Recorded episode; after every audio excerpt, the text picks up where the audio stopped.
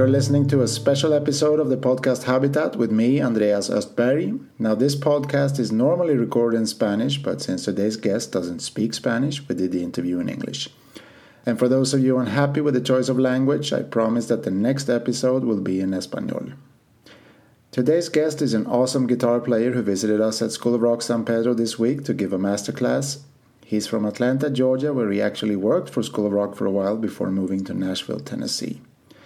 His name is David Mescon, and his guitar skills have permitted him to travel and play all over the world as well as work as a studio musician with a great number of artists.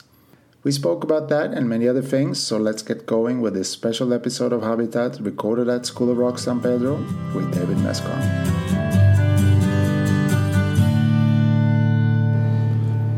How do you pronounce your last name?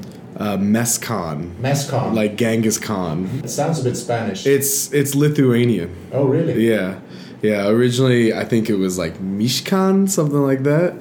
But uh, I guess when my family came to Ellis Island to New York, they just Mescon is what they made it. But yeah, so my nickname since I've been a kid is Messi.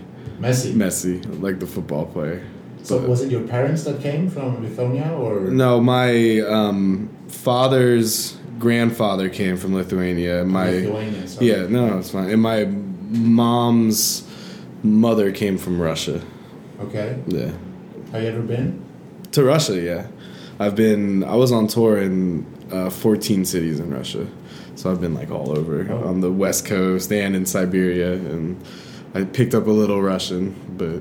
Who were you on tour with? I was on tour with a country rock band called Blended 328, and we played in all these cities Moscow, Krasnodar, Rostov, all the way down to Gelendzhik, and then we played in Siberia in a place called Petropavlovsk-Kamchatsky, and that's where I picked up a little Russian. So you grew up in New York. No, I grew up in Atlanta, Georgia. That's where my dad's from, and I went to college at Berklee College of Music in Boston, and I graduated in 2010, and then um, I moved back to Atlanta, and I taught at the School of Rock there for two years, and then I moved to Nashville, Tennessee. Okay. So, but but if we go back a bit to your Yeah. upbringing in, in In- Atlanta, yeah. Georgia. Can you what can you tell me about Atlanta, Georgia? Atlanta, Georgia. Yeah, Atlanta, Georgia. Yeah, when I was growing up, as far as music goes, it was like a hip hop city. It still is very much all about hip hop. Uh, and in 1996, the Olympics were there, so that kind of transformed the city, and it got a lot bigger and cleaner, kind of, because it was sort of dirty. Uh, I was introduced to a lot of different kinds of music there, and Atlanta's actually has the most African Americans in out of any city in the U.S. It's like 68 percent uh, black, so. Hence the hip hop scene. It's the yeah, exactly. And R and B and the and gospel music's really big there. You know, I kind of had a little bit of an influence of that stuff growing up and learning that kind of music. And the big band when we were growing up is Outkast, which is from there. Uh, you know, if you know Outkast, Yeah, uh, sure. we love that. You know. How did you first come in contact with music? Uh, so my mom is a flute player, and she was gonna pursue music as a career, but when she was 17, her father died, and she ended up kind of changing her lifestyle. So when I was like four or five, she put my sister in piano lessons. And they were like, "Do you want to play piano?" And I was like, "No, mom, I want to play guitar." So when I was five, I started kind of learning guitar a little bit, and I started learning like like blues and, everything because if you're in the south and you play guitar that's what you play is like blues you know that's what you learn. And so I, I really fell in love with it when i was that young.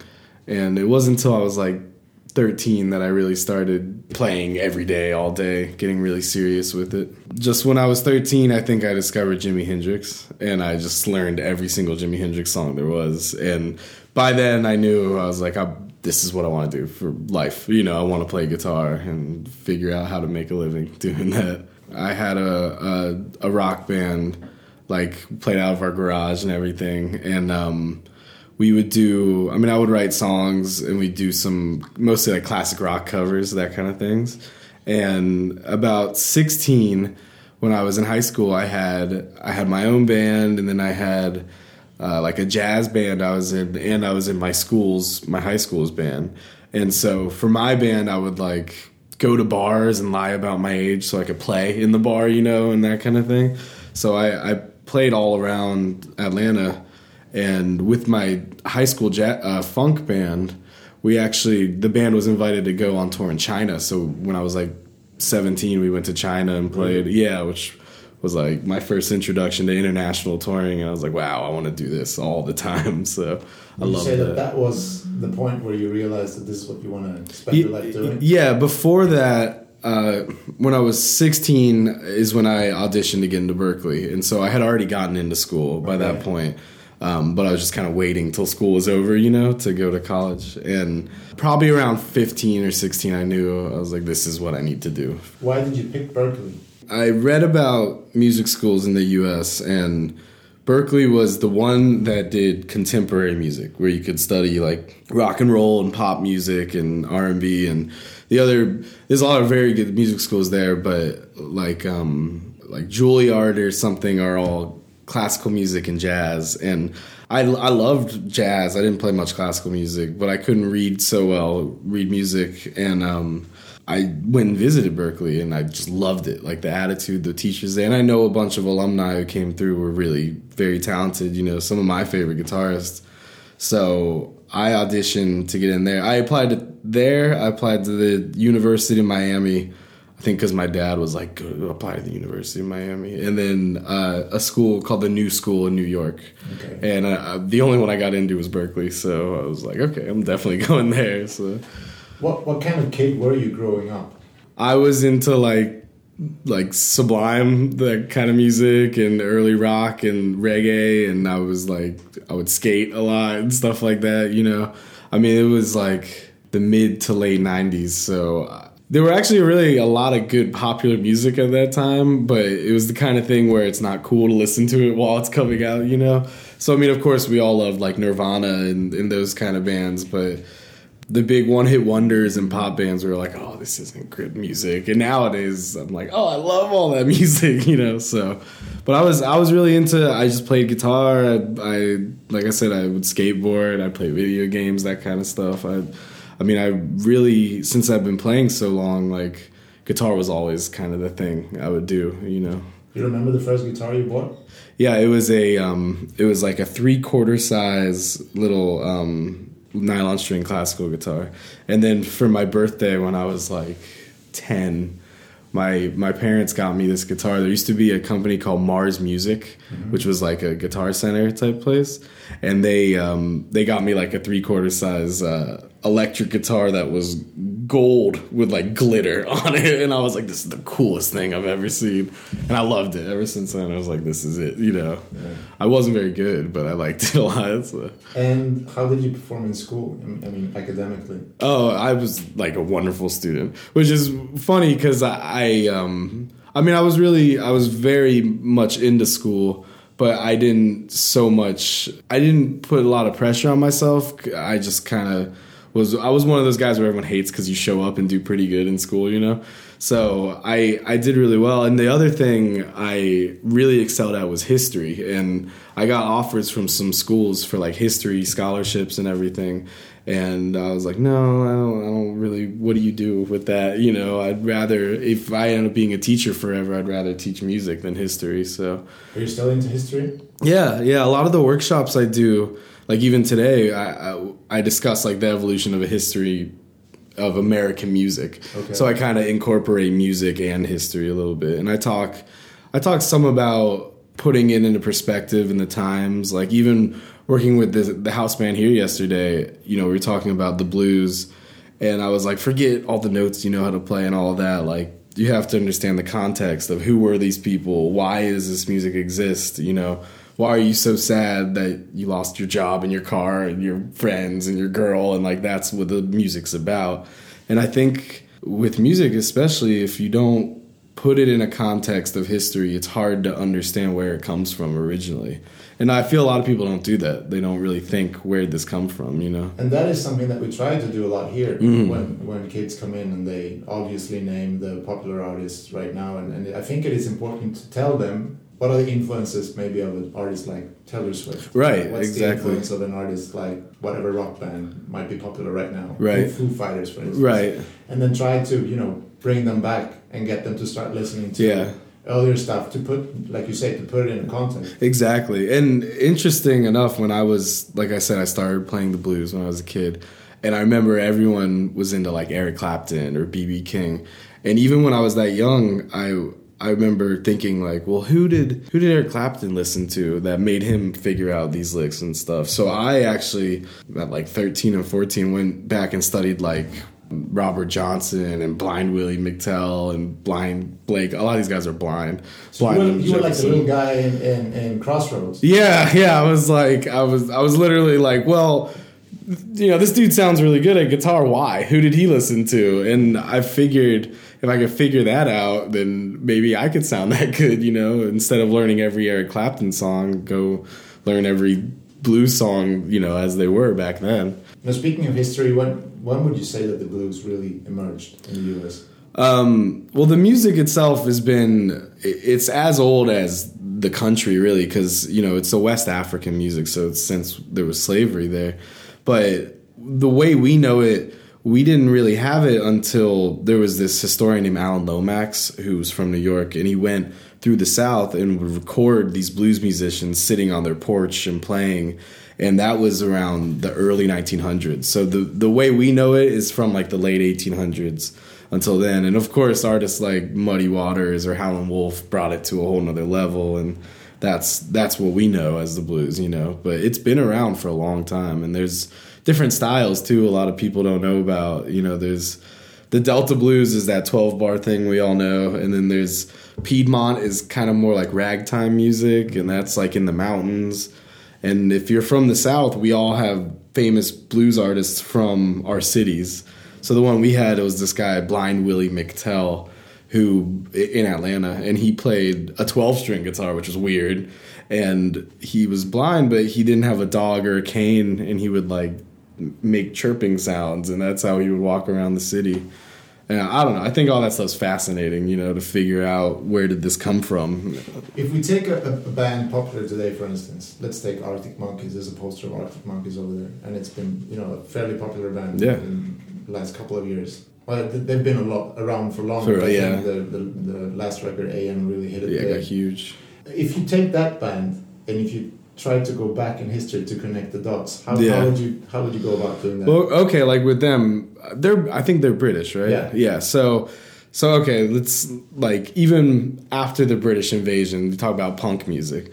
Punk's really interesting because it evolved. The New York Dolls and the Sex Pistols were at the same time, and the big story is the the guy who owned the clothing company that started the Sex Pistols because you know it's like secretly it was like a fake band that kind of thing. He saw the new york dolls play and then was like oh we need this in england. So this kind of punk music started in america and england at the same was time. That Malcolm McLaren? yeah yeah. And um and you know he found sid vicious and all these crazy guys and was like oh they can wear my clothes and act insane and it will be like good marketing but that even that punk, the Ramones or or uh, the uh, the New York Dolls or the Sex Pistols, that stuff goes back before to kind of rock and roll, you know, and all that. Even roots in things like Jimi Hendrix and people going crazy on stage and playing rock. Well, Jimi Hendrix is blues. Like that's everything he played comes from that.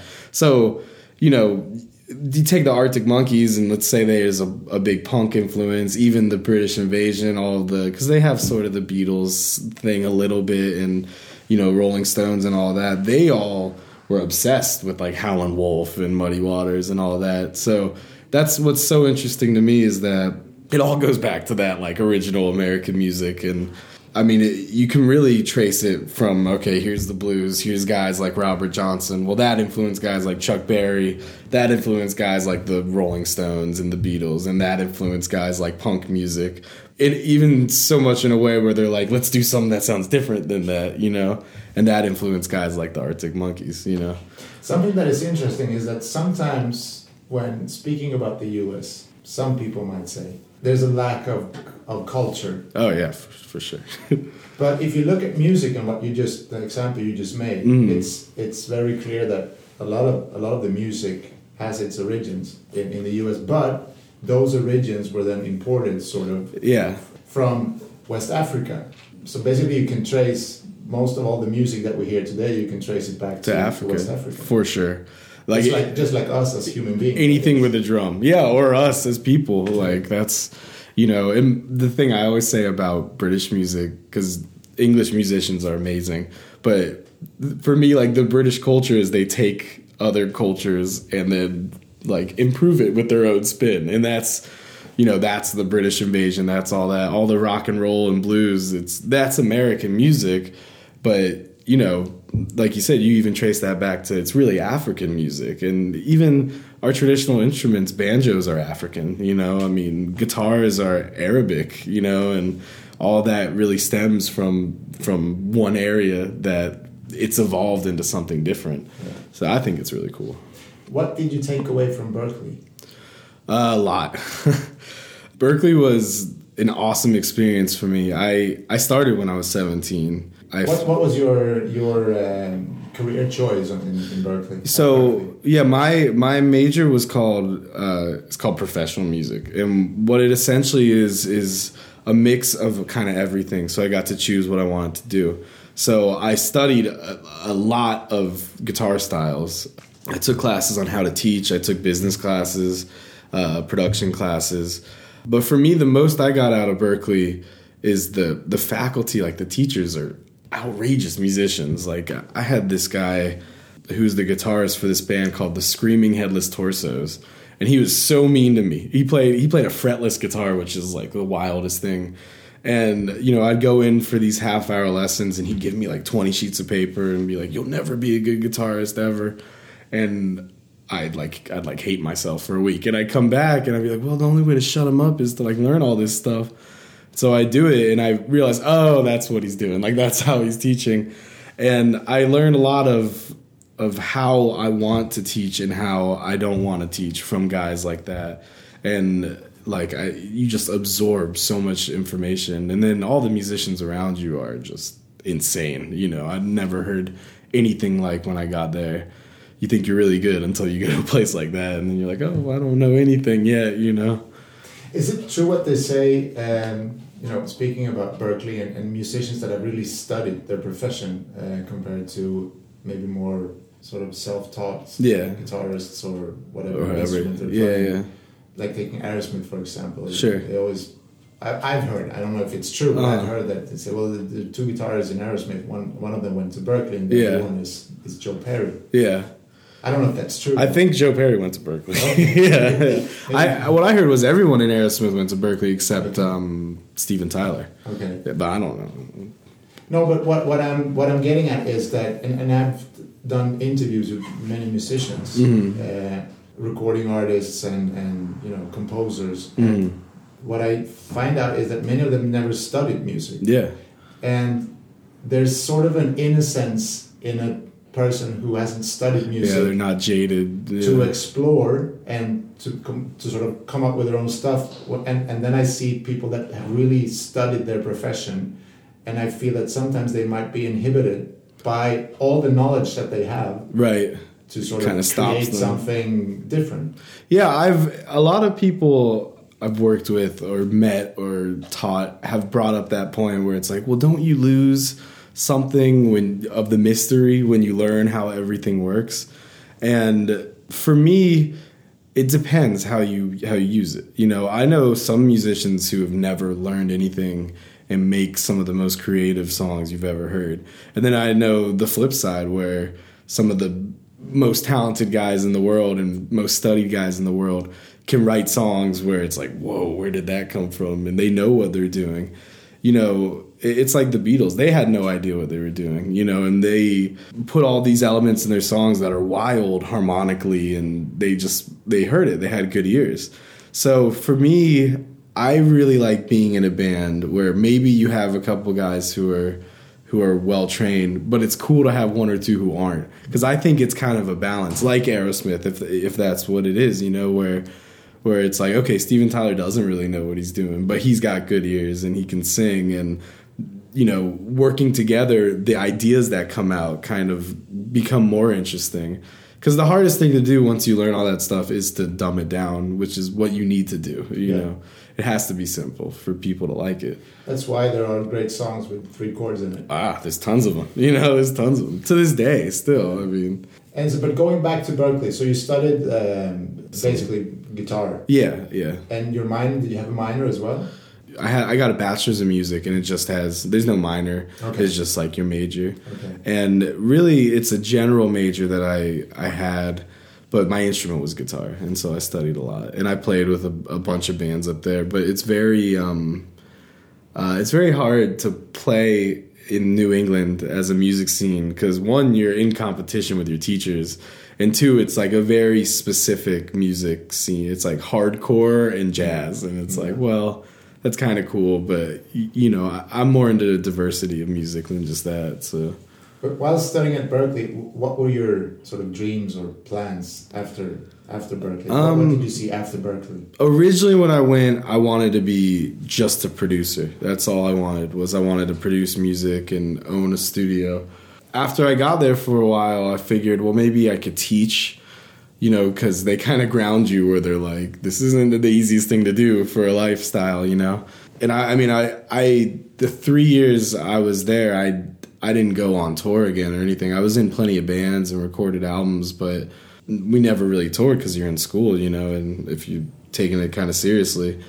The goals I had in mind were completely different than what ended up happening, but really that was it. Is like I want to be a producer, and then I got there and I was like, well, I want to learn how to play my instrument better, and and then it just kind of evolved as I was there.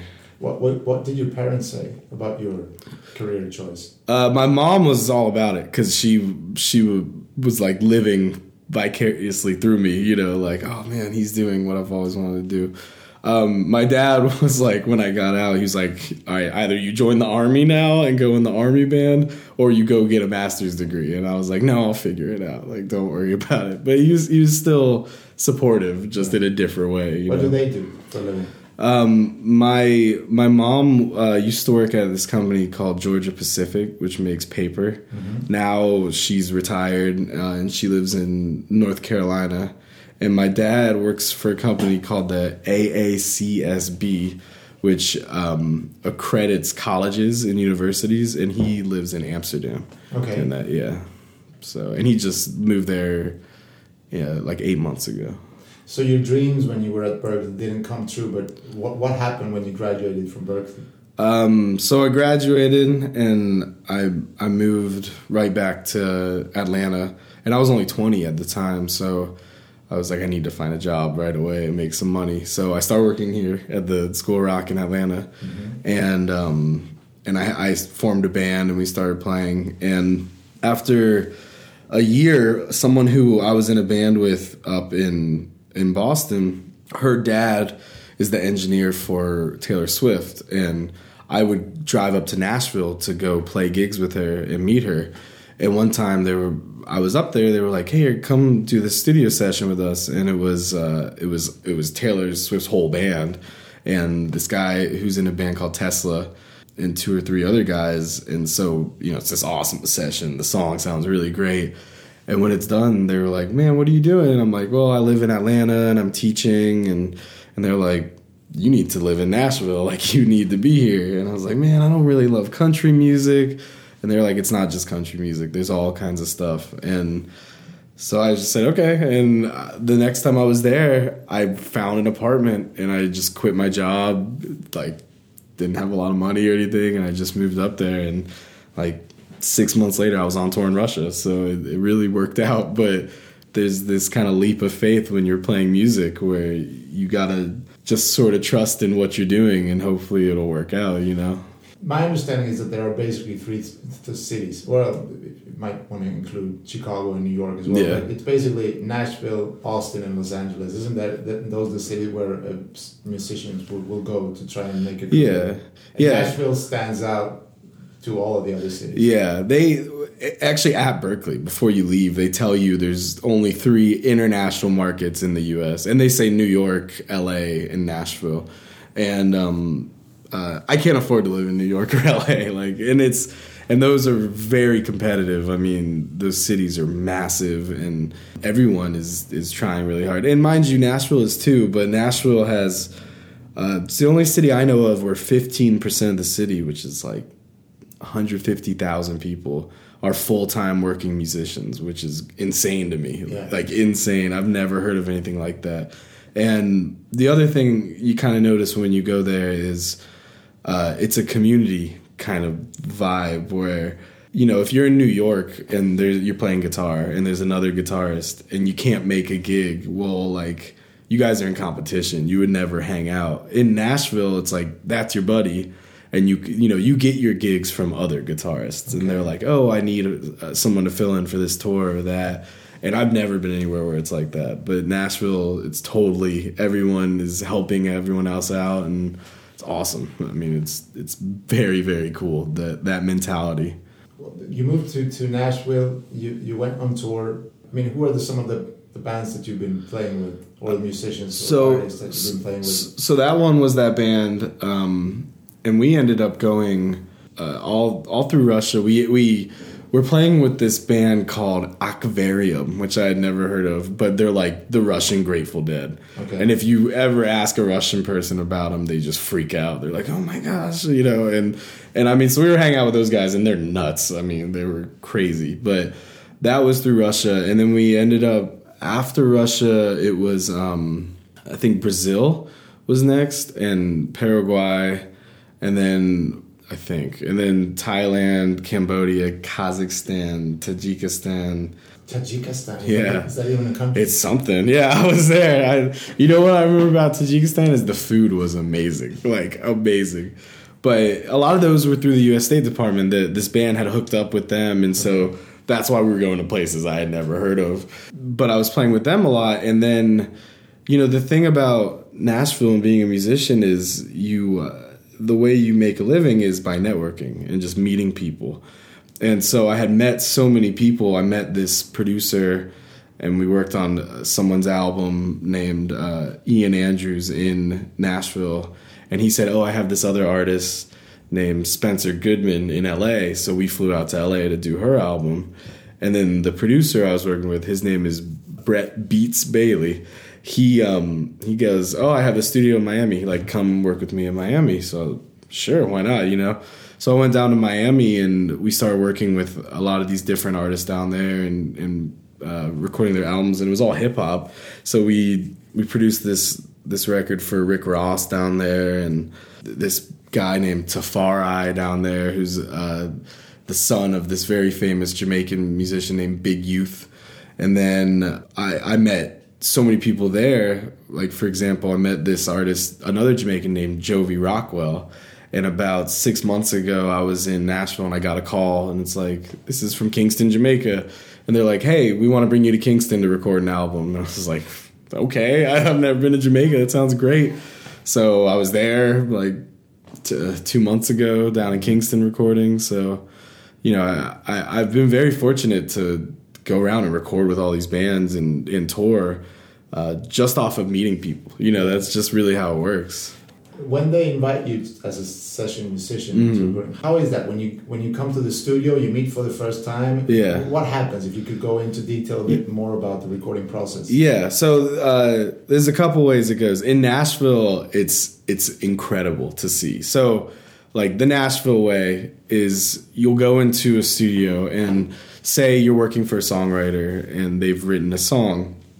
Well, a lot of the musicians may never even may not have received the song before they got there. So they'll get in the studio, they'll play the demo. As they're playing it, everyone writes it out really quick, just the song itself, like the the chords and everything. Uh, and we do this number system, this weird like number thing in Nashville, so you can really quickly change keys and everything. And so then you just walk in and you'll do the rhythm section, which will usually be like rhythm, guitar, bass, and drums, and maybe keys, and record all that at once. but when you sorry when Yeah. you listen to the song Yeah. how much of it is recorded or how much how much structure does this uh, Yeah. maybe not structure but how much instrumentalization what Yeah, instruments. Yeah, yeah, I can't say it. Instrumentation. That's the word. Instrumentation. Um, usually it's a demo, so it's just like a guitar, an acoustic and a voice. Okay. Usually, and it'll mostly be arranged.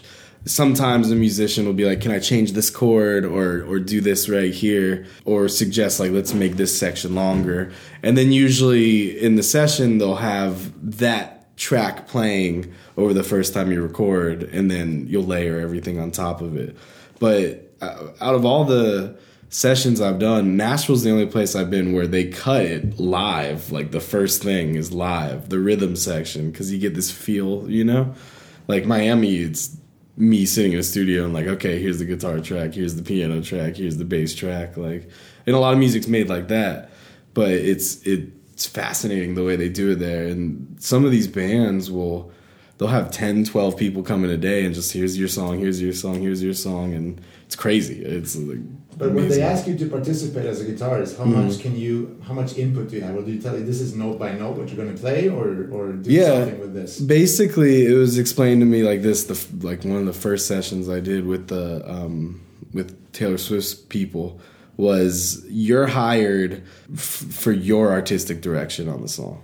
So mm. generally speaking you know, it's just a demo of them playing guitar and singing, like, and you want to be like, well, what do you want me to play? Like, that's not what they do in Nashville. You think of something, and, you know, they hired you because creatively what you're thinking of is what they want, usually. You know, I mean, if it's wrong, they'll tell you, or if, if you're unsure, you can ask them. But that that's a really like scary thing, you know, doing studio stuff is is you really got to be on your own creative I don't know wavelength to to know okay this artist is feeling this kind of thing so let me channel that. And is it ever intimidating? It was at first. Yeah it's very and and the other thing about Nashville is you can be in a session and like one of your heroes is the guy playing drums and you had no idea he was going to be there you know? And the cool thing about Nashville versus LA or New York is like if you're at a, at a venue or a club in LA and like you're down here and all the famous people are up here. And in nashville just everyone's mingling all the time. So you know you end up working with and meeting stars all the time mm-hmm. but is it do you think that has anything to do with the the genre in in, in itself or it, it, it might it might. I mean it, you know I didn't know until I moved to Nashville that rock is really big there. You know, the Black Keys are there, Jack White's there, the Kings of Leon are there, and that whole music scene and this indie rock thing that's not really indie anymore. It's like a mainstream thing now. That's huge there. But the other big thing there is the industry. You know, that we have a street called Music Row, and on it is Sony, BMI, ASCAP, WME, every big record label and uh, talent agency like in the U.S. They all have a Nashville headquarters. Okay. So that's a whole other side of the business because you know my side is hanging out with musicians and working together, but the business people who I know a lot of too that they're like you talk about grounded like they're they have no fear in their futures. You know, there's no like oh gosh, what am I gonna do tomorrow? It's like I'm gonna sign this artist and then cut this one and like it's I mean that's pretty cutthroat when you get to that level in there. You know talking about teaching music mm-hmm. what do you what would you say are the most important things when you teach music or when, when you want to learn how to play an instrument i mean you can be you know, as, as old as i am or you can be a kid maybe seven eight years old who wants to start and learn an instrument yeah where do you begin as a or either yeah, what, what is your approach to learning yeah. and, and sort of method well i'll, I'll kind of mix it together because the way i approach teaching is number one, I, I believe everyone learns differently, which is a difficult thing for a lot of teachers to grasp because a lot of teachers think this is the way I teach, but really it's more like, well, this is the way this guy learns. And it's very different how everyone learns things. So, as far as a student teacher relationship, I always find it easiest if you can teach something new to someone by relating it to something they already understand. Mm-hmm. Um, like I'll teach intervals, you know, like like a C to a G, like a one to five, and I'll be like, oh yeah, that's the Star Wars song, you know, like a da da da da da da, and it's like, oh, I get that, and then they won't forget it, you know. It took me a while to learn how to do that as a teacher, but as a student, it's even harder because you don't want to ask your teacher like well I, I don't get that or it doesn't make sense but it's really important that you do when I do these workshops, I constantly asking people for questions, and people are really shy. But you're never gonna learn unless you ask, and that's really the hardest part. If you're if you're just starting out learning, I would say that is ask as much as you can about anything you can because it's so difficult until you can relate it to knowledge that makes sense to you. What was your experience at School of Rock in, in Atlanta? It was awesome. I had students like from six to sixty, so I had all the whole range. Um, some of some of the kids were pretty nuts. Uh, they they would usually right when I started, they would give me a lot of the like the high school seniors who were about to leave, and they were really really talented kids, like really great guitarists and bassists. Um, but then as I was there longer, I would get a lot of like the Rock 101 kids and like the little little kids, and those kids you know, coming in at 9 a.m. on a Saturday and like hearing Seven Nation Army, I was just like want to pull my hair out. But they got really good, like really, really good, really quick. And the coolest thing for me about School Rock was these kids get to play. Like, I mean, you have the Atlanta poster right there, Yeah. and like that that place, Ten High. Like, when I was a kid, I would lie to get into these bars to play, and them they get to play these awesome venues for all their friends and family. And I was like, man, I wish I had a program like this when I was young, you know, because Everybody says that. yeah, yeah, because I didn't. I had, you know, it was really tough. Like I would. I remember I played at this one bar called the Black Bear Saloon or something in Georgia, and when I got done playing, the guy's like, "You're not 18, are you?" And I was like, "No, I'm 17." And he's like, "Well, first off, you know, in America, you have to be 21 to go into a bar." So he's like, first off, you're only allowed to play her if you're 18." And second off, like you're never coming back. And I was like, "Am I still getting paid?" And he's like, "Yeah, I'll pay you still." So I, was that was good. But it's like these kids never had that problem. Like they they get to learn really awesome music and in a really cool context, and then play really cool venues. And like, I mean, that was always such an uphill battle for for me, you know. Yeah, and I also think that the performance part of when you learn music, the Yeah. performance part is really an important part of it. Absolutely. Because you have kids, like you say, one on oneers that are maybe seven, eight, nine years old. Mm. And uh, I mean, Seven Nation Army is a pretty easy song to learn. And to be eight years old and you've been playing guitar maybe for a month and be able to play a song Oh, together with other kids is it's it really motivates you to to learn more. And Exactly. to put it into a context as well, why am I? I mean, why am I only playing with one finger Right. on one string? But then when you put it together with a drum beat and when you put it together with a bass, Oh, it all makes sense. why. Exactly. And that's that's kind of the thing I was just talking about where it's like, okay, this does at first it doesn't all make sense, but then when it's all put together, you're relating a familiar idea with a new sensation and it's like like you said, and they get a performance aspect too. No one taught me how to be on a stage and what to do, you know. I just trial and error. Like I had to figure out and be yelled at by venue owners until it's like, oh, I got to do this or that, you know. So I, it, the school rock program is amazing, and, and the teachers, the guys I worked with, like they were all awesome, awesome, and they were all great musicians too. I mean, they all played around town and on tour, and like it's a cool program. I wish I had it, you know. Yeah. Uh, Talking about what you're doing today, you're visiting Mexico right now because of a, of a collaboration you're doing with the, uh, the U.S. consulate. yeah. This is part of what you're doing is traveling to different countries, uh, or is it just Mexico? On my own, I've done just Mexico twice, which is awesome because I love Mexico. It's like it's a great country and the food is awesome. but uh, a lot of the countries I've been to, I've taught these workshops before, like in in Thailand and all these weird Kazakhstan and Brazil and Paraguay, and it's very different in all of them. And I really would like to continue to do, have these kind of opportunities because I really get a lot out of it. You know, when I when I do these workshops like today, you know, these kids learn so much about they. It's like I said, putting in context this music. Maybe they've heard of the blues or rock, but they didn't realize wh- where it came from.